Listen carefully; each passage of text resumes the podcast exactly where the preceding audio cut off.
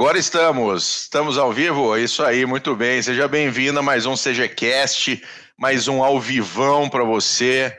Hoje nós temos um assunto muito interessante que é um, um fronte esquecido, né, Paulos?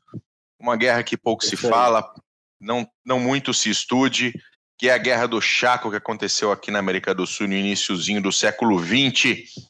Estão apresentando aqui quem está comigo, como sempre, ele, o homem mais bonito de Santa Catarina, Glênio Madruga. Tudo bom, meu querido?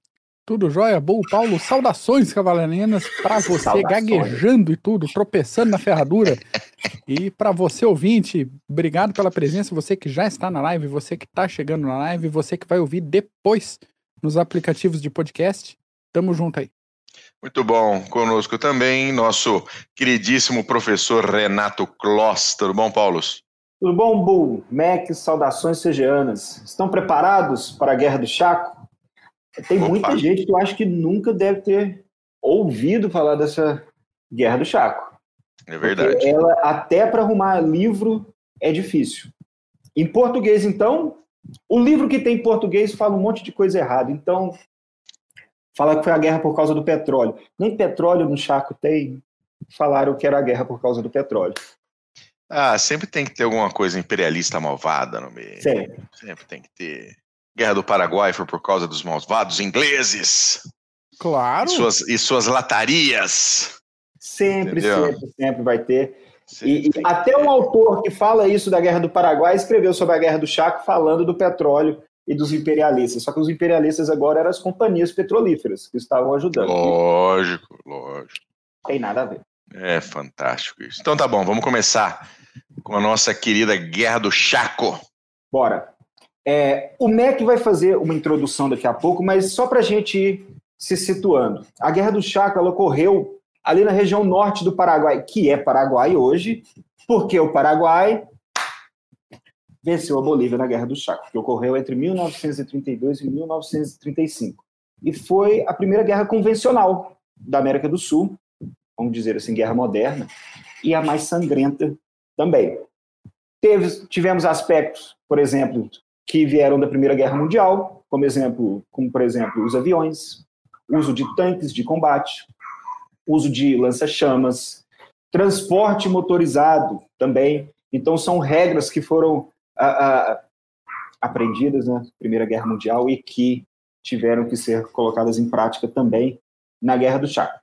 Então, antes de mais nada, nós temos que saber que começou em 1852 essa disputa entre Bolívia e Paraguai sobre quem seria, quem seria o dono da Guerra do Chaco. Só que antes eu vou pedir, Mac, nós temos aí um, um background aí sobre dois conflitos que influenciaram e muito nessa Guerra do Chaco, que Cara, foram a, a, Bem lá atrás. Vamos Isso, lá Guerra atrás. do Paraguai e a Guerra do Pacífico. É, tem que me segurar, senão eu faço igual aquele episódio da, da Guerra da Coreia, que eu fiquei duas horas falando, nada a ver assim, mas vou. Vamos tentar ser mais objetivo aqui, porque senão complica. Sendo objetivo, vamos voltar a 1531, com a chegada dos espanhóis na América. Teve um confronto ali pesado com os incas, que já estavam um tanto aí baqueados por conta de uma guerra civil na região morreu o imperador deles, os filhos entraram. Mas deixa, deixa eu entender. É, é, desculpa, desculpa. É, corta aí. Os, corta os, aí. Os, os, indígenas aqui da área também brigavam entre si? Pode. Não é tudo culpa dos espanhóis, dos portugueses, não é tudo culpa deles? Ah, o bom selvagem. É. Ah, meu Deus do céu. Então tá ah, bom. É. Monetização agora foi pro vinagre. Não vou dormir à noite. Exatamente. Aliás, aproveitando um abraço para cada um de vocês que são membros do canal aí, que ajudam a gente, ajudam a financiar as atividades do Clube dos Generais. Enfim. Obrigado. Morreu o Inca-chefe lá, que me fugiu o nome dele agora, e os dois irmãos, que um era o Atahualpa e o outro também, não me importa, porque ele perdeu a Guerra Civil, esse outro. Então, o, os Incas já estavam desarticulados aí. Aí, em 1533, na Batalha de Cajamarca, o imperador Inca que venceu a Guerra Civil, no caso o Atahualpa, foi assassinado e alguns meses depois, ali em 1534, Cusco já era a primeira base fixa da colonização espanhola. Em 1542, foi criado o vice-reino do Peru, cujo território inicial correspondia a partes do que hoje são o Peru, a Bolívia, o Chile e até do Brasil. Com o tempo, o território dominado, reclamado pelos espanhóis, foi aumentando, a administração foi ficando mais complicada. Lá em 1717 foi criado o vice-reino da Nova Granada, que corresponde hoje mais ou menos ali a Equador, Panamá, Colômbia e Venezuela, mais no nortão lá. Mac, só rapidinho. Bu, você tem uma, um mapa aí, não tem um mapa 1 que a gente consegue colocar? Aí, ó. Pronto. Vai continuar, é, valeu. É um on the tape. E em 1776 foi criado o vice-reino do Rio da Prata, com territórios na Argentina, Paraguai, Uruguai e, na época, ainda a extinta Banda Oriental, atual Uruguai, e um pedaço da Bolívia. Para nós aqui, esse é o, o, pedaço mais importante agora. Sim. Com as invasões napoleônicas, agora a gente está passando para o início do século XIX, começou todo um processo de desmembramento e independência desses vice-reinos, então, houve a formação de estados nacionais com identidades independentes, como é da gente esperar. Aconteceram várias outras brigas para definir as fronteiras de cada administração dessa, desses territórios. Em 1816, surgiu a União das Províncias do Rio da Prata, ou Províncias Unidas do Rio da Prata, ou ainda Províncias Unidas da América do Sul, que durou de 1816 a 1831. Todo esse rolo de nome para durar 15 anos o negócio que tinha capital, é fogo, né? Tinha capital em Buenos Aires. Isso explica, talvez, um pouco da confusão de nome, quem é que manda e como é que chama. E Falklands, Malvinas, o negócio todo já, já a discussão já esse ano Esse ano eu vou fazer, a gente vai fazer um CGCast especial 40 anos das Falklands, da, da Guerra Excelente. das Falklands, falando sobre a parte militar do conflito. E vamos dar uma explicaçãozinha do porquê a Argentina nunca foi dona das Falklands, a não ser no período de 2 de abril ou 14 de junho de 1982. Exatamente. Falando em Argentina, ela formação da Argentina, né, passa pela dissolução dessa organização das Províncias Unidas e a formação de outra confusão que foi a Confederação Argentina em 1835 e finalmente depois República Argentina a partir de 1861 especificamente depois da Batalha de Pavon. O Uruguai, já estou situando as coisas. Calma aí, Paulo. O Uruguai veio da província oriental, que a gente comentou ali, que foi invadido em 1815 por tropas luso-brasileiras e depois de muita manobra diplomática e uma guerra interessantíssima, conseguiu ficar independente em 1828. Nota que, se você ouvinte quiser um episódio sobre a Guerra de Independência do Uruguai, a gente pode providenciar. Isso tem muito a ver com a história do Sul aqui do Brasil. A Bolívia já tem um processo um pouquinho mais complicado de formação. Algumas cidades faziam parte do vice-reino do Peru, outras faziam parte do vice-reino do Prata. Em 1825 foi fundada a República de Bolívar. Curioso aqui que nesse processo houve até um pedido da Espanha, da Espanha, malvados espanhóis, malvados europeus, para que o Brasil invadisse a região para evitar a independência desses malditos colonos rebeldes, não é mesmo? mas o Brasil não se meteu no meio. Em 1837, a Bolívia se juntou a dois outros estados recém-formados e foi montada a Confederação Peru-Boliviana, que só durou dois anos também, porque o pessoal não se entendia, todo mundo estava de olho na Argentina e no Chile. A Bolívia teve vários conflitos locais para delimitação de fronteiras e também alguns acordos com o Chile na segunda metade do século XIX, que garantiram uma fatia do deserto do Atacama para a Bolívia e uma saída para o mar que não há mais, não é? Aí veio a Guerra do Pacífico, motivo de não haver mais. Essa Guerra do Pacífico aconteceu entre 1879 e 1883, que tinha o Chile de um lado e Bolívia aliada com o Peru do outro. A vitória foi chilena e os acordos territoriais foram costurados até 1904. Entramos aí no século XX já nesse rolo. Isso. O principal resultado dessa guerra foi o aumento territorial chileno em regiões portuárias e de mineração, além, claro, da perda da saída do mar pela Bolívia. Durante esse rolo todo, Primeiro. algumas áreas de fronteira com o Paraguai permaneceram em disputa para futuros acordos. Não tinha falado do Paraguai até agora. O Paraguai deveria ser e era considerado parte das Províncias Unidas do Prata e da Confederação Argentina. Mas, para o Paraguai, o Paraguai declarou independência da Espanha em 1811, sem guerra, sem luta, sem nada, anos antes da formação das Províncias Unidas do Prata, que foi em 1816. O problema é que o Paraguai era tão remoto, tão pequeno e tão absolutamente irrelevante para o contexto do que estava acontecendo em volta, que ninguém escutou a declaração de independência, entende? Ninguém deu bola pro troço. É, é ficou é lá. Ficou lá no. Ah, sou independente. Não atrapalha o, o assunto dos adultos aqui. O França, no caso, José Gaspar Garcia Rodrigues de França, liderou a junta de governo e depois, em 1816, foi declarado ditador perpétuo da República do Paraguai. Isso isolou o país mais isolado, porque ele já estava lá, ninguém ouvia lá no canto, né? Mas isolou mais o Paraguai, tanto dos europeus quanto dos vizinhos sul-americanos. Não adianta depois, ah, porque o Brasil vira se vira para o Atlântico, vira as costas para os vizinhos. O movimento foi, foi é, igual dos dois lados, foi mútuo o negócio. Enfim. Morreu em 1840, o França, e foi sucedido, depois de uma disputa bem complicadinha também, pelo Carlos Antônio Lopes. Esse Carlos Antônio Lopes começou um pouquinho a abertura do país, organizou as Forças Armadas, fez um bom tanto de obras públicas, mas passava um trabalho com a Argentina já que o Paraguai tinha que pagar um monte de taxas cada vez mais altas para usar o porto de Buenos Aires. Foi nesse período aí também, 1844, que o Brasil reconheceu e apoiou a independência do Paraguai. 44, ele tinha declarado independência em 1811. 33 anos para alguém da bola. Em 1862, morre o Carlos, o Carlos Lopes e assume o filho, que é o famoso Francisco Solano Lopes, que levou atenção diplomática aí na região, e acabou fazendo estourar a Guerra da Tríplice Aliança entre 64 e 70. A gente também vai entrar mais a fundo nessas questões no episódio que está vindo aí, está vindo aí, meu querido ouvinte, sobre as origens da Guerra do Paraguai, especificamente sobre isso. Então, relaxa aí, aproveita esses episódios de agora, porque esse assunto está chegando. Vai render. Independências feitas, voltemos às fronteiras aí. Ficou ali entre o Paraguai e a Bolívia uma região chamada de Chaco, com fronteiras para serem definidas com mais calma depois que a situação acalmasse.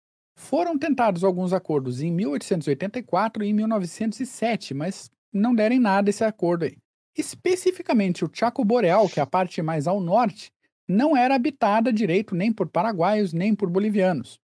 A Bolívia mesmo, que já tinha perdido a saída para o Pacífico, né, e negociado o Acre com o Brasil, negociou. Bom, Tratado de Petrópolis. Assunto para outro episódio. Enfim, estava precisando de um acesso para o mar via Rio Paraguai. Mas para isso precisava ocupar o Chaco. Olha o problema. Tanto a Bolívia quanto o Paraguai mandavam patrulhas na região ali, faziam algumas explorações agrícolas, mas a coisa estava indefinida. Ficar lá mesmo no Chaco, ninguém, ninguém ficou. Na década de 30, a Grande Depressão ferrou a economia de meio mundo, incluindo a economia da Bolívia, e a Bolívia ainda sofreu um golpe de Estado no meio do caminho aí precisando movimentar a economia, facilitar o comércio exterior com a suposta, aí o Paulo vai entrar aí, a suposta descoberta de petróleo na região, a Bolívia botou a faca nos dentes e foi para cima do Paraguai, porque quem é o Paraguai na fila do pão, não é mesmo? E a Bolívia achou que estava tranquilo, estava fácil, estava dominado e foi para cima. É esse, é esse, o retrospecto, os prolegômenos. Prolegômenos! Adoro essa palavra. Prolegômenos. Antes, antes, antes da gente começar, Hans Kund, que foi um, um, general alemão que foi comandante das Forças Armadas Bolivianas durante a Guerra do Chaco, na década de 20, ele falava que ele conquistaria Assunção com 3 mil soldados do altiplano. E depois de alguns anos, Hans Kund foi sacado da liderança porque se mostrava inapto para o serviço. Então ele Mas ele não é mas ele não era um general prussiano, fodão e. Era fodão ganha qualquer guerra? Ataque frontal. Só no ataque frontal e mais nada. Então, desgraça. agora, trabalho deve... até com Mackenzie no front leste, essa desgraça. Exatamente. Lutou no front, front leste. Agora, ele tem sim, é, é, vamos dizer assim, ele organizou o exército boliviano. É, é em termos de doutrina, é, é, em termos organizacionais, ele, na década de 10, ele foi chamado então, depois ele voltou para a Primeira Guerra e voltou, depois na década de 20, para a Bolívia, até que começou a mexer com muita política, foi para o exílio. E depois, Esse é este senhorzinho aqui, ó. O do meio. Não, o da esquerda. O da, Já mais velhinho. É que é você é meio mesmo. cego, é Paulo. É esse mesmo, é esse mesmo. Estou vendo agora, é esse mesmo.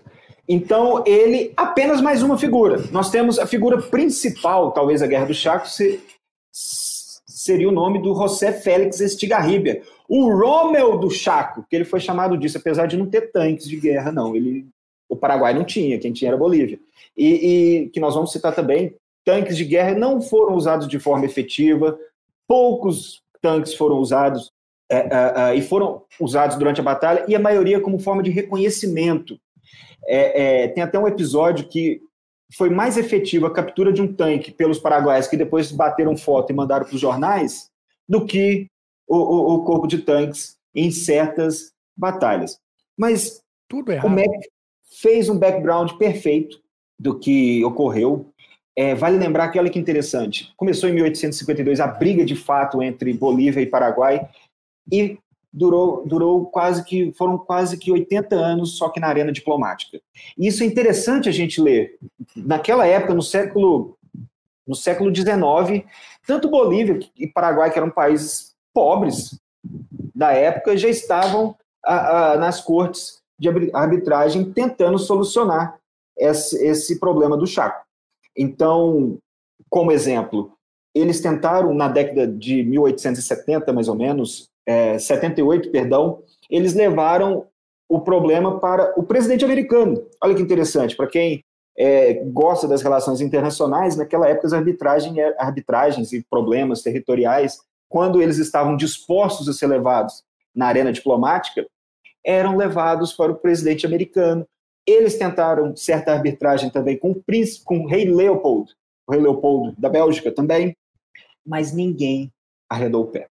Então, nós tivemos a partir do século do século 20 e a partir da década a partir de 1915, 1920, nós tivemos certos, certas ações por ambos os países tentando povoar o Chaco. Até hoje não é povoado, imagina naquela época. E o ponto principal, não tem água. É uma região completamente sem água. Então a água de o fator água ditou muita foi um fator importantíssimo, vamos dizer assim, super estratégico no andamento do conflito. Então, desde a década de 20, os, para, os bolivianos começaram a criar fortins que são fortes. Isso, a, a guerra do Chaco vai ser em ser, será em volta desses fortes. Só que na verdade, o que vocês imaginam? Um forte da guerra do Chaco algo murado, com fortalezas, proteção. Não, eram quatro cabanas, um poço artesiano e trincheiras. Me lembrou, aquele, me lembrou aquele forte que a gente tinha como brinquedo entre índios e, e, e soldados. Forte Apache, isso, me lembrou Forte Apache. Isso. Mas nesse caso, nem grana para desenvolver essas posições ambos os lados não tinham. Então, enquanto a Bolívia veio montando vários fortes na região. Pode, Bu, pode botar o mapa 3, fazendo favor, quer ver? Acho que vai aparecer uns. Isso. São algumas localidades, são vários fortes que, tanto a Bolívia e depois o Paraguai, a, a, a, eles construíram durante a época, só que o Paraguai tentou de outra forma. Como Assunção estava mais próximo do Chaco do que os bolivianos, com La Paz ou Potosí, o Paraguai tentou povoar através, uh, vender terras para os argentinos para criação de gado, tentou vender o quebrátil, que é uma árvore da região, e também é, chamou colônias estrangeiras, no caso não colônias estrangeiras, mas de menonitas, que é um, um, um braço, eu, isso eu já não entendo, são católicos, mas diferentes, enfim. Muitos se mudaram na década de 20 para o Chaco para tentar povoar. Então o Paraguai estava tentando vender o Chaco e a Bolívia já estava começando a ficar pé da vida, porque ela não tinha saída do mar, não tinha saída pelo Rio, já não tinha saída do mar, perdeu pelo Chile, levou fumo do Brasil no Tratado de Petrópolis, que eles falaram que ia desenvolver através da madeira Mamoré, ferrovia, não aconteceu nada também que eles estavam planejando. Essa era a última cartada da Bolívia. Então, nós tivemos dois incidentes antes da guerra que começou em 32, na década de 20, que já mostravam que iria ocorrer uma guerra no futuro próximo, que foi em 1927, quando eles mataram um tenente paraguaio no Fortim Surpresa. Esse fortim já é na área do Pilcomayo. Como vocês podem ver no mapa, a região do Chaco, ela é, você pode dividir entre o rio Pilcomayo, com a fronteira com a Argentina, e o rio Paraguai. Essa área entre os dois rios que estava em disputa. Então, o Fortim Surpresa já é mais ao sul, no rio Pilcomayo. Então, Bolívia criou, criou, passou a criar vários fortes já perto do rio Paraguai e perto do rio Pilcomayo. Mataram esse tenente paraguaio. Em 1928 houve outro incidente também. Os bolivianos atacaram um, um forte, no caso o Paraguai, perto do rio Paraguai, e que uh, uh, não, não deu em nada porque ambos os países não tinham nem armamento para ir para a guerra. Paraguai começou a guerra com um exército de 6 mil homens, para vocês terem noção. E isso é até difícil para a gente que fica, quando vai estudar, os números reduzidos. Por exemplo, a Bolívia perdeu em uma batalha 15 mil soldados. Isso foi o caos. Tiveram que levantar outro corpo de exército no Bolívia para poder sustentar essas baixas. Então, em 28, nós tivemos outro incidente do Forte Vanguardia, até que chegamos em 1932. Então já haviam anos de disputa entre esses dois países até que ocorreu o incidente da Lagoa de Pichantuta, que isso fica bem no meio do Chaco. E se vocês olharem fotos hoje, parece uma lagoa de pesca e pague. Sem sacanagem. Aquela lagoa, sabe? Aquela lagoa de pesca e pague. Você vai lá pescar, mas na verdade, na época das chuvas, era um corpo de água imenso. E para uma região que não tem água, a lagoa de Pichantuta era de extrema importância. Então, em, 1900, em 1930, já começaram a, a, a, Não haviam mapas da região naquela época, mas acharam essa lagoa. E antes do Paraguai a, enviar tropas, a Bolívia já tinha enviado tropas para essa lagoa de Pitiatuta. Isso no primeiro semestre de 1932. Então, a, a Bolívia mandou soldados, Paraguai com Estigarribia também manda, mandou soldados para a Lagoa Pichantuta, só que Daniel Salamanca, que era o presidente boliviano, tinha deixado explícito que, olha, vocês vão ocupar a lagoa, mas não é para dar um tiro. E se vocês forem atacados, é para vocês recuarem. O que os bolivianos fizeram? Atacaram os paraguaios e tacaram fogo na lagoa, no, no, nas instalações na beira da lagoa. Isso gerou uma comoção nacional no Paraguai. Então, isso foi como um, um ato de guerra e que deu início às hostilidades. Então, o Paraguai, a primeira coisa que empreendeu na guerra foi reconquistar a Lagoa Pichantuta, que depois eles rebatizaram com outro nome. Bom, começou a guerra de fato. Então, 1932, já no primeiro semestre, chegou em junho de 1932, depois do da Lagoa de Pichantuta ter sido reconquistada pelos paraguaios, os bolivianos falaram: é agora a hora. Então, em julho de 1932, eles conquistaram três fortes, ali na região central, que vocês podem ver aí no mapa, que é o Forte Toledo Corrales e depois o Forte Boquerón. E isso era estratégico, porque isso era meio caminho para os bolivianos avançarem para o Rio Paraguai. E era isso que eles queriam.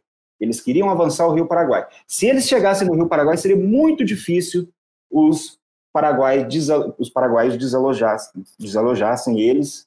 Então, conquistaram esses três fortes. Então, começou, de fato, a Guerra do Paraguai, com a Bolívia é, é, conquistando esses três fortes aí na região central do Paraguai. O que Félix Estigarribia fez? Ele precisava de qualquer forma reconquistar esse forte Boquerón. Só que ele precisava primeiro desenvolver suas tropas. Ele teve, três, teve três meses para poder adiantar, recrutar o, o, mais soldados e levar para a região. E depois de vários assaltos frontais, que isso foi um, um, um fator comum de ambos os lados. Nós estamos nós estávamos em 1932, só que a, essa falta de, de imaginação tática custou a vida de muitos soldados, ambos paraguaios e bolivianos. E depois de vários ataques frontais, a Estigarribia decidiu cercar Forte Boquerón e tentar a, a, exaurir as forças bolivianas. Várias forças tentaram furar o cerco, duas forças apenas conseguiram. Do a Henrique Penharanda, o capitão, que depois virou presidente, talvez uma figura lúcida do lado boliviano, e Victor Ustares, outro capitão boliviano. Esse não conseguiu, no segundo dia caiu em combate, mas Penharanda sobreviveu para lutar até o final da guerra. Então, depois de quase três ou quatro semanas, os bolivianos não possuíam víveres para muito tempo, eles não possuíam. Então, os bolivianos entregaram o Forte Boqueirão, mas depois de muito sangue. Quando os paraguaios entraram dentro do forte, eles acharam apenas 240 homens. A maioria já sem forças para lutar, quase sem munição. Então, é, é, muitos conseguiram fugir do cerco, diga-se de passagem, e muitos também foram feitos prisioneiros. Essa foi a primeira batalha da Guerra do Paraguai, e isso teve um fator enorme para o, o, no fator moral, porque o Paraguai era um país de um milhão de habitantes. A Bolívia tinha quatro, quase, quase 4 milhões de habitantes. E, e a Bolívia, o general Cunde também, sempre desdenhou, eles sempre desdenharam as forças paraguaias. O Paraguai levou um fumo na Guerra do Paraguai, Bolívia também levou do Chile em 1870. Então eles estavam empatados, só que a Bolívia tinha mais dinheiro.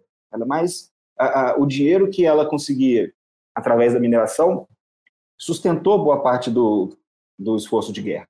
Então, nós temos já em outubro, novembro de 32, certas forças bolivianas recuando do, do Forte Boquerón, agora numa, fazendo uma estratégia de terra arrasada. Então, até o final de dezembro, eles foram recuando, se não conseguiam sustentar uma posição, queimavam e recuavam. Não consegue sustentar e sempre tentando evitar cerco que isso era uma um, guerra já moderna, com uh, caminhões, com transporte motorizado, sempre se buscava você cercar essas forças. Algumas lições para o resto da guerra, dessa batalha de Boqueirão, antes da gente seguir. Primeiro, água. Água foi um fator vital de toda a guerra. É, um poço artesiano era talvez a, a, parte mais estratégica de todo o fortim coberto de francos atiradores e que logo acontecia que soldados que iam buscar água ou que estavam fazendo esse processo para tentar transportar água acabavam morrendo e muitos acabavam contaminando os poços. Então, mais um problema que eles tinham. A água, se você se não tinha como levar água, não tem como você uh, uh, atacar. E, e, tropa com sede, e que os bolivianos e os paraguaios se mostraram mostraram várias vezes, as eles saem debandado. Não adianta. Então, algumas lições do Boqueron, a questão da água, a questão das tropas, a questão do transporte motorizado, que ia ter um papel fundamental na guerra, e uma questão que foi, uh, uh, uh, foi observada na Primeira Guerra Mundial, é o papel da defesa. Quando você tem uma defesa muito bem postada, quando você tem uma defesa com fortificações, com um poder de fogo amplo, a superioridade em relação à ofensiva, Klaus Levitt já falava isso, é muito grande. Então, uh, nós, vamos, nós vamos citar o general Kund, ele foi sacado do poder porque ele perdeu tropas por ataques frontais e que não conseguiam sustentar mais. Até falaram, até o Salamanca falar, cara, vai embora.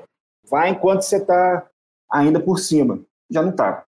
Então, pessoal, essa é a primeira parte da guerra, que foi a Batalha de Boquerón e a retirada dos bolivianos até o Forte Bolívia, que é no Rio Pilcomayo, que vocês podem ver ali no Rio Pilcomayo.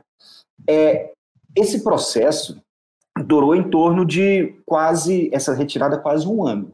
Agora, é interessante, os dois países estavam em guerra, mas não possuíam a, a, a, dinheiro suficiente para sustentar essa guerra. Então, até você criar outros corpos, até você trazer, criar a logística para poder sustentar, é, essa primeira fase da guerra, que foi da vitória do Boquerón, dos paraguaios, até a retirada dos bolivianos até o Forte Bolívia, foi de agosto de 32 até dezembro de 33. Então, depois do Boquerón, Daniel Salamanca sacou o Felisberto Osório, que era o comandante das forças colombianas, e trouxe o general Cundo. Por favor, venha, porque nós precisamos de você é, foi um choque tremendo a derrota da, do Forte de Boquerón. Só que Kunt chegou toda chegou cheio toda a banca. Ele criou mais problemas do que soluções.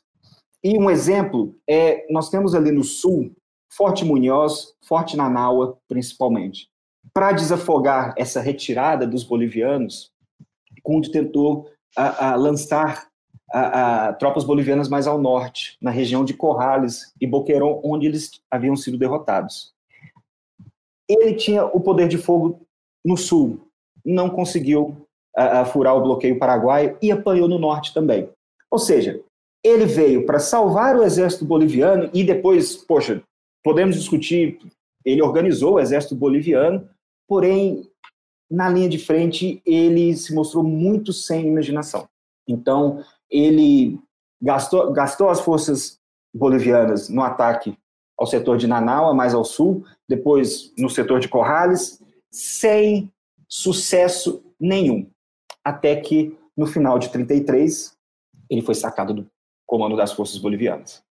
É um, então nós já um temos aí que no fim das contas, Sim? é um alemão que no fim das contas queria comandar a tropa russa, né?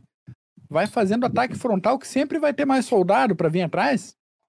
Só que não tinha, não tinha, não chegava ninguém.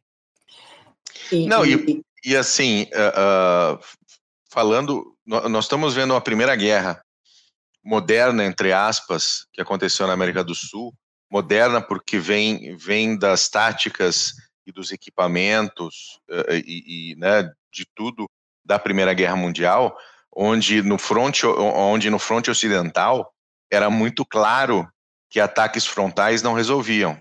A gente pode listar aqui uma quantidade enorme de batalhas, de, de tentativas de ganho de, de território uh, no fronte oeste que não foi lugar nenhum e com ataques frontais.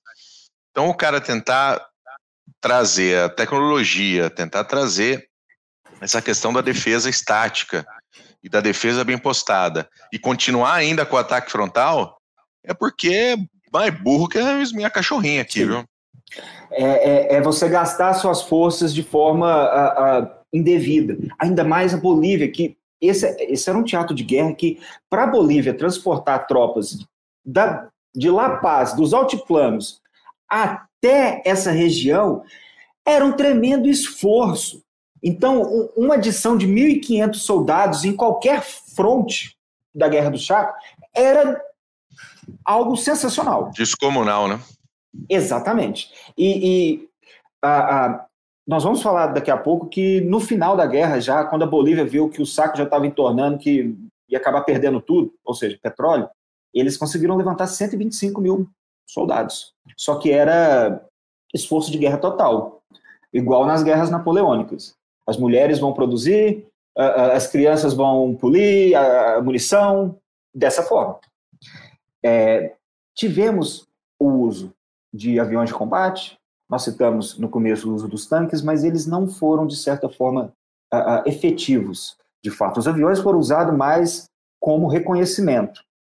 E, de vez em quando, bombardeavam certas, certas posições, mas ainda não havia aquela, aquele pensamento que o Marco citou no, no, no episódio do poder aéreo, no, dos bombardeiros. Eles não possuíam esse conhecimento. Talvez se Bilbao, Bilbao Rioja talvez era o, o general bem mais apto do, do exército boliviano na Guerra do Chaco. E ele era, uh, ele também, ele era piloto. Então ele também comandou certa, por certo tempo a Força Aérea. Mas na verdade ele falava, gente, ele falava, gente, ele falava, gente, ele falava, gente, ele falava, gente, ele falava, gente, Tô um pouco. Havia um poucos anos dessas armas também. Então, depois do que nós vimos na Segunda Guerra, da, do, dos blindados sendo apoiados por infantaria, não, ali foi o, o, o oposto. E você tinha os blindados Carden Lloyd. A, a Bolívia assinou um contrato em 1928 com a Vickers Armstrong. E isso garantiu um certo número de tanquetes, que eles falavam, né? aqueles pequenos tanques com uma metralhadora com mil, mil balas, talvez. Mas eles não foram, de fato, efetivos. Foram mais efetivos, como eu falei, no, na guerra, quando capturaram um tanque, o que mandaram para os jornais, a festa que o Paraguai fez, Nós não temos tanques e aqui, ó, que nós capturamos. Pegaram a guarnição do boliviano tomando café, coitado. Enfim. Pessoal, então agora nós entramos na segunda fase da Guerra do Chaco, que vai de janeiro de 34 até novembro de 34. Antes, no, em dezembro de 1933, quando a maioria das forças bolivianas estavam de fato já chegando no Forte Bolivian, ali no Rio Pilcomayo, a, os órgãos internacionais, as cortes de arbitragem e o, os países neutros, eles propuseram um cessar-fogo, um armistício. E a Bolívia e o Paraguai, o Paraguai acreditava que, olha, a Bolívia não, não tem mais forças para jogar no campo de batalha. Estavam errados. E a Bolívia também aceitou. Só que o problema que foi que a Bolívia aceitou por 20 dias. O que, que os bolivianos fizeram? Recuaram todas as tropas para o Forte Bolívia e começaram a se entrincheirar. Então os bolivianos, na trairagem ou não, isso é guerra, vamos, venhamos e convenhamos, se a, a, a reagruparam ali no Forte Bolívia. Então agora nós temos de janeiro até novembro de 34 essa batalha do Forte Bolívia. É, é, agora as tropas paraguaias já estavam em, em, território boliviano. Isso era território já boliviano, era, era influência boliviana dos com, possuíam vários fortes. Então, General Stigarribia, já a partir de a, a, abril, começou a lançar forças para atacar o Forte Bolivian, só que os bolivianos, com a, o coronel Henrique Penharanda, capitão, perdão, Henrique Penharanda, se entrincheiraram muito bem. Então, desde abril, março, abril, até quase o final do ano, sem sucesso nenhum. Daí veio o gênio do general paraguaio Stigarribia. É, ele fez o seguinte: lançou tropas mais ao norte. Vocês conseguem ver o mapa aí? Já na região de Ingave e de uh, Ingave e Picuíba. Eu tinha esquecido esse nome, eu anotei aqui. Então ele lançou tropas ao norte, perto dos poços de petróleo bolivianos. O que, que os bolivianos fizeram? Mandaram metade da tropa que estava defendendo o Forte Bolívia para o norte. Vai defender os poços de petróleo. O que, que o Stigarribia fez? Conquistou o Forte Bolívia. Então, isso foi talvez a, a maior jogada de mestre de toda a guerra, porque Stigarribia mandou o Coronel Franco para o norte para ameaçar os postos de petróleo bolivianos e ele conseguiu simplesmente que quase 15 mil soldados se deslocassem para o norte, deixando o Forte Bolivian desdentado, vamos dizer assim, fraco. E foi muito fácil é, você conquistar, o Estigarribia, no caso, conquistar esse forte, esse forte boliviano. Só um porém, é, em termos de logística, nós citamos o, o, o esforço hercúleo que era para a Bolívia botar tropas na linha de frente. E a facilidade que o Paraguai tinha em relação à Bolívia, porque já, o, o, o fronte estava perto do seu núcleo, que era perto de, de, perto de Assunção. Então, a Bolívia, ela comprava muito suprimento do lado argentino, do lado argentino do rio Pilcomayo. E muito, muitos produtos do lado argentino eram paraguaios os bolivianos, na Batalha do Forte Bolívia, eles estavam fumando cigarros paraguaios que falava sustente o esforço de guerra paraguaio e, e, se junte ao esforço de guerra e tal, os bolivianos fumando cigarro porque devido a esse problema de logística que eles tinham. Eles compraram. Ah, houve um fronte mais esquecido ainda, perto de Corumbá, aqui no Brasil, e, e já no Rio Paraguai, e os suprimentos eram brasileiros. Então, é, muita gente fala que logística determina quem vai vencer e perder a guerra. E nessa parte aí, a Bolívia já entrou desmoralizada desde o início. Então, um, um, apontamento hum. rápido aqui, o deboche também faz parte da guerra desde que o mundo é mundo, né? Sem então, dúvida. aproveitar Sempre. esse momento da, da água aí só para deixar esse ponto bem, bem claro. Exatamente. É, até nessa ofensiva do Forte Bolívia, a logística dos paraguaios, como os paraguaios começaram a andar mais a oeste, começou a dificultar, então, eles precisavam levar os suprimentos via Paraguai e depois de caminhões de transporte desenvolver mais 300 quilômetros de, de chão até levar as tropas para o Forte Bolívia. Ok, acabou a segunda fase da guerra. Então, em novembro de 34, o Forte Bolívia caiu, essa região, então os bolivianos foram em debandada para Vila Montes, que era o último reduto. Vila Montes, vocês conseguem ver, é no Rio Pilcomayo, lá no norte. Então já era o último reduto que havia sobrado para os bolivianos. O que, que Estigarribia fez? Cortou a estrada de Vila Montes com o norte. Agora, quem ficou para baixo, nada o Rio Pilcomayo e foge pelo, pelo território argentino ou vira prisioneiro de guerra. Então, Estigarribia, mais uma vez, ele conseguiu cortar e conseguiu, a partir já de dezembro de 34, começo de 35, ameaçar os poços petrolíferos bolivianos da região de Santa Cruz. É, agora os paraguaios já estavam nos contrafortes andinos, já estavam no, no pé do morro, vamos dizer assim, que Minas Gerais fala isso, estava no pé do morro. Então, a Bolívia começou a, a, a, a desenvolver seu esforço de guerra para uma guerra total. Então, como as guerras napoleônicas, todo mundo voltado para o esforço de guerra. Só que esses dois países já estavam exauridos de combates. A, a Bolívia já havia perdido quase que 40, 50 mil homens nessa, nessa guerra, e, e o Paraguai 20, 25 mil homens. Nunca, ninguém tem uh, os números exatos, ninguém possui. Então, o que se desenvolveu já em 1935 foram o Paraguai tentando conquistar o máximo possível e a Bolívia tentando se segurar, apelando para as cortes internacionais. Agora, pelo amor de Deus, vocês tragam a paz.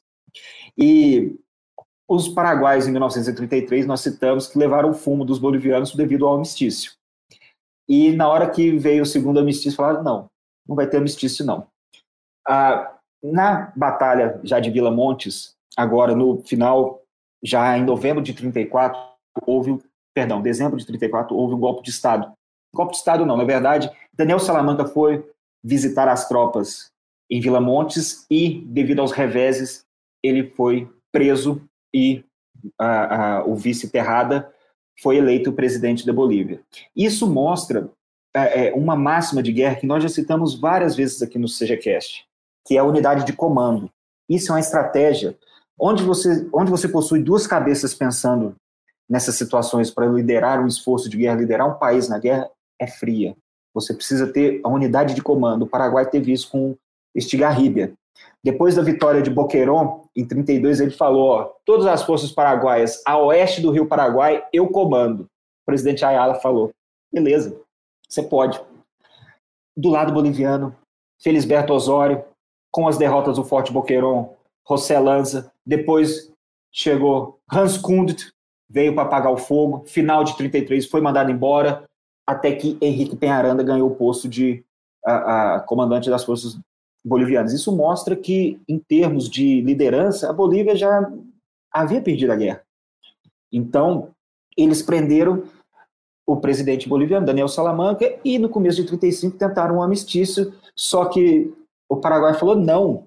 É, é o Casimiro, aquele do, do podcast, que ele fala, meteu essa, o Paraguai falou: olha, esse presidente aí não é constitucional, então não dá para fechar a amnistia aqui. Vocês me desculpem. E continuou dando em cima da Bolívia. Aproveitou falou: o quê? Vocês sangraram a gente lá no sul, agora que nós estamos aqui, eu vou largar? De jeito nenhum. Então, só que o Paraguai não tinha mais forças. Então, já no fim do primeiro semestre de 1935, tanto o Paraguai, que já havia conquistado grande parte do Chaco e a Bolívia, que precisou se agarrar ao processo de paz para não perder os campos petrolíferos, para não perder uh, já a província de Santa Cruz. Aí ia voltar da guerra com menos do que tinha. Não dava. Isso, então, a, a, nós terminamos aí esse processo da Guerra do Chaco. Muita gente fala, pessoal, da, do petróleo. Eu acho que é o Chiavenato, que tem um livro em português sobre a, a Guerra do Chaco. O, o, o Stratwitz mostrou esse livro lá no CG. E que fala que a guerra foi devido ao petróleo. Ó, a, a, as companhias petrolíferas, elas apoiaram os países e elas são as culpadas. Não é o caso. Havia um senador na década de 20 da Louisiana, nos Estados Unidos, que já havia tempos que estava em guerra com essas companhias petrolíferas e que ele começou a plantar nas disputas nas cortes de arbitragem internacionais, eles começaram a plantar que, olha, isso é por causa do petróleo. Só que até hoje não acharam esse petróleo lá no Chaco. Onde tem é no sopé, nos contrafortes a, a, andinos, já do lado boliviano, mas no Chaco não tem petróleo. Então, ah, imagina, sustentar três anos de guerra para depois saber que não tem petróleo. Aí já mete a golpe de Estado no Paraguai e na Bolívia de uma vez para acabar com isso de uma vez. E que não foi o caso. É, Estigarribia virou presidente paraguaio e faleceu num acidente aéreo com a sua família em 1940, começo da Segunda Guerra Mundial, começo de 1940. E Penharanda, ele virou presidente a, a, boliviano também. E talvez um dos que mais se safaram aí do, do caça às bruxas da liderança boliviana de toda a guerra. Então, nós tivemos várias lições é, é, dessa guerra do Chaco, um lugar inóspito que até hoje é despovoado, mas que trouxe um banho de sangue é, no começo do século XX aí para a América do Sul. Então, muita gente não conhecia essa guerra do Chaco. É interessante, é, agora nas eliminatórias, tanto Bolívia e Paraguai quanto Bolívia e Chile. É estado de guerra no, na Bolívia, porque para eles, eles perderam a guerra e essa, ó, a saída do mar para o Chile, eles perderam, mas foi no século XIX. Até pouco tempo atrás haviam veteranos da Guerra do Chaco. Então, uma derrota dolorida. Estigarribia mostrou que um país com um milhão de habitantes, que teve que ir buscar contratos uh, uh, para compra de armas, ainda com bloqueios devido à Guerra do Paraguai, um no, no século anterior, mas que conseguiu desenvolver as forças paraguaias também, e que ele é o grande nome dessa Guerra do Chaco, mas um conflito feito de heróis, onde você, você atacava Fortim para buscar água, para nada mais. O único fator estratégico era eles têm água. E até no final da guerra, 4 mil soldados bolivianos morreram de sede quando foram cercados, já mais ao norte, no setor de Ingave. Ou seja, você tinha, você tinha um terreno que era impróprio. Sim. Você tinha um terreno impróprio com, com um objetivo e um motivo que era não comprovado, com uma nação, com duas nações pobres, né? Uma delas já tinha tomado um, um sarrafo no século anterior e perdido a sua seu, seu espaço, seu espaço. É, as duas, mas assim. As duas. O Paraguai veio contra Brasil, Argentina e Uruguai. Né? Sim. E, e, o Chile. A Bolívia, na Bolívia contra o Chile. Contra Peru e Bolívia. E a Bolívia perdeu o espaço, o, o espaço dela para o mar. É, esse, é, esse é, é, o tipo de guerra de, de político, né? Sim.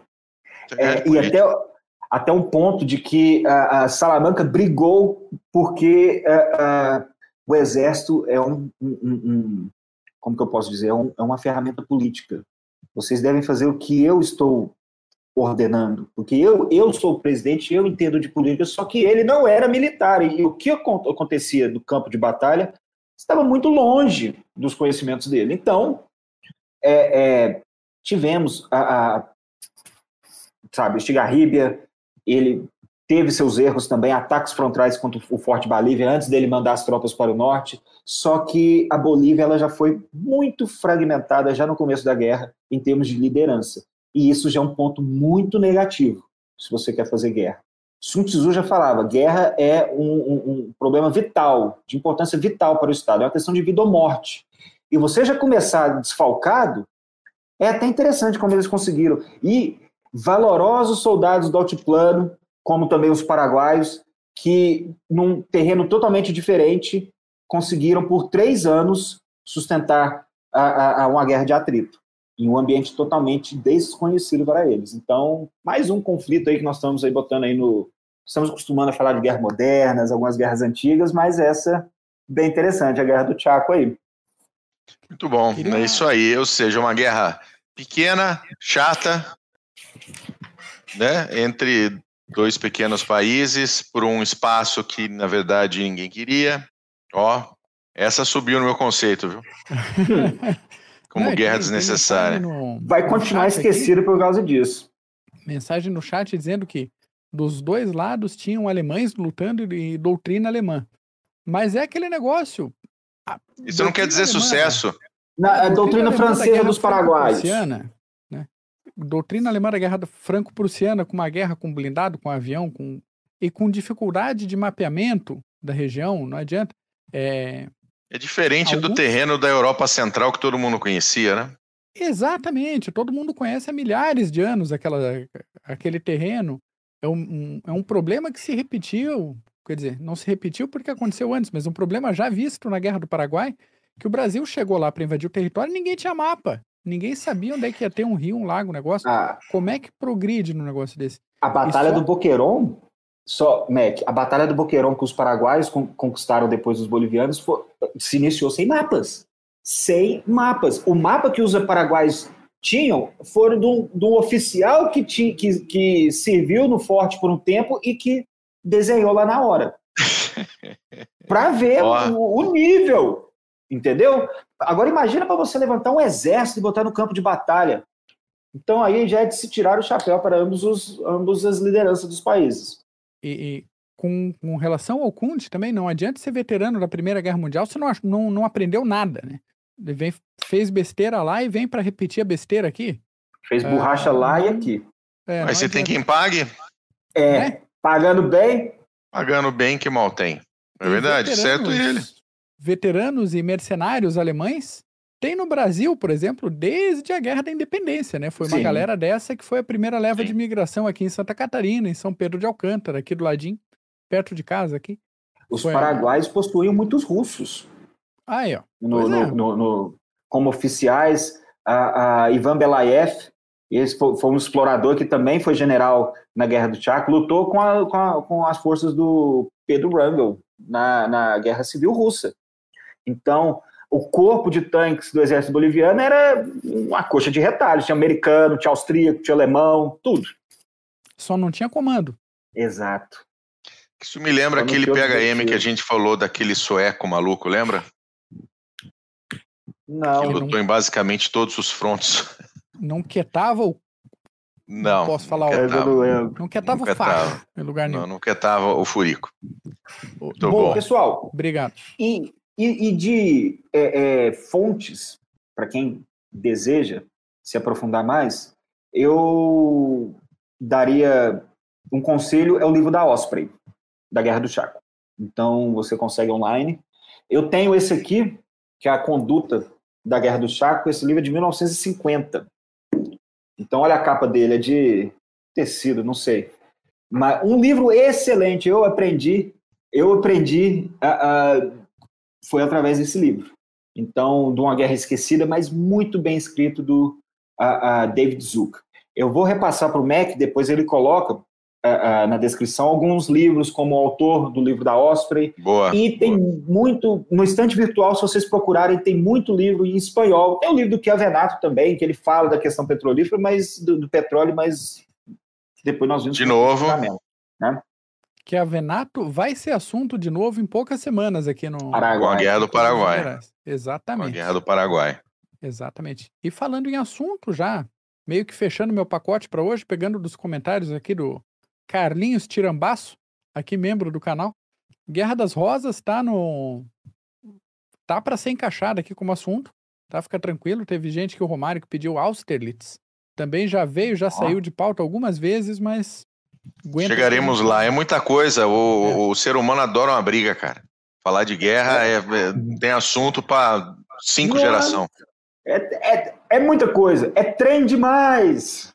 Muita coisa. Então a gente acaba falando da tanto que a Guerra do Chaco está no nosso na nossa lista de, de pauta já há muito tempo e sempre acabava sendo empurrada para baixo por alguma outra coisa. Mas a gente vai colocar essas essas pautas em dia aí. Por exemplo, entra 40 anos as Falklands, você tem que colocar na pauta, não tem jeito. Então, mas a gente vai chegar em Austerlitz, Guerra das Rosas, sabe, falar Guerra do Paraguai. Uh, uh, você tem você tem muito conflito na construção da Grã-Bretanha, por exemplo. Uh, tem muita coisa. Não dá, não dá para. E, ju e, e juntaram os malucos que gostam de falar sobre isso e outros que gostam de aprender e escutar, de ouvir a gente. Então, vai ter tema até mandar parar. Vai, com certeza. Mac, suas considerações finais.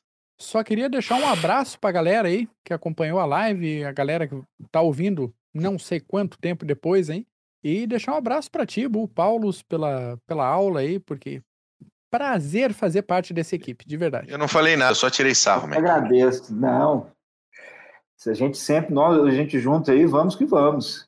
Sempre tentando levar um pouco de conteúdo, que é um tema tão pouco discutido, debatido aqui no Brasil. Ainda há aquele certo estigma. Então a gente vai tentando quebrar aí aos poucos. Né? É, tem, olha, tem motivo para não ser muito debatido, viu? É. Que guerrinha furreca essa daí. Até para achar, até pra, mas, uh, uh, bom, isso foi delimitação de fronteiras. O que o Paraguai, o, o, o, a, guerra, a guerra do Chaco para o Paraguai foi de extrema importância, até porque o que eles tiram do, do Chaco hoje. Mas uma guerra esquecida e que vai continuar sendo esquecida. Se você olha, eu quero comprar um livro, vai ser difícil. Vai, você vai achar em espanhol, no, no, no, no estante virtual, mas até para você achar fontes. É complicado. Complicado. Muito difícil. Beleza. O que mais? Considerações finais suas, Paulos? Não, é isso aí. Quero agradecer a, a, a você, Bu, Mac, a galera lá do CG, sempre aí, a gente sempre trazendo essas pautas, sempre papeando lá, aprendendo, e agradecer os ouvintes também, os membros que nos ajudam, e continuam, continuem com a gente aí, debatendo, puxem a cadeira para a gente conversar um pouco de guerra aí. Isso aí, aqui, é um, aqui a gente militar. fala de guerra como se estivesse na mesa do bar, batendo um papo, tomando uma Coca-Cola, não é verdade? É assim que a gente gosta, beleza? Valeu, gente. Um grande abraço a todos que assistiram e vão assistir. A gente volta na semana que vem. Valeu, tchau.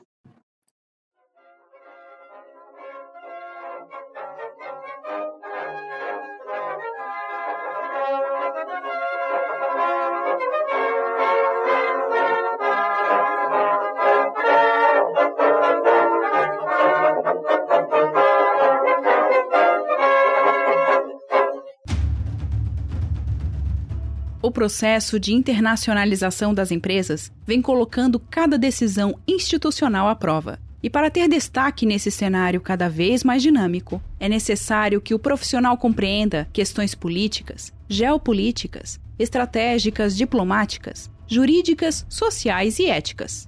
Nesse sentido, a Columbus, pós-graduação de alta performance, promove o curso de Relações Internacionais e Diplomacia Empresarial este curso é coordenado pelo professor Marco Túlio Delgobo Freitas e é voltado para profissionais que trabalham em um contexto internacional ou queiram atuar na área de relações internacionais.